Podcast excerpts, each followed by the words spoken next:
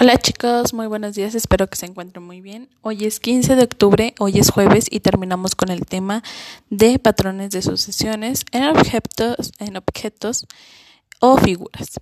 En este caso, pues recuerden un poquito que es el patrón, pues es seguir un orden establecido este, de, algún objeto, alguna figura, eh, en el modo en que se está iniciando desde el principio y nosotros lo vamos a completar al final, según como nos lo estén presentando.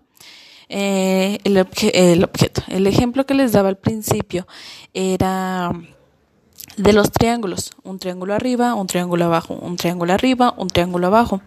En este caso, lo que ustedes van a realizar en su cuadernillo de trabajo es que yo les puse unas figuras, eh, ustedes pueden sentir la textura, este, el papel con el que los hice y van a seleccionar el que corresponda con una línea, ya sea con algún color, con alguna crayola, este, eh, las figuras con las que pueden terminar. Un, un ejemplo que podría venir es triángulo, rectángulo, triángulo, rectángulo.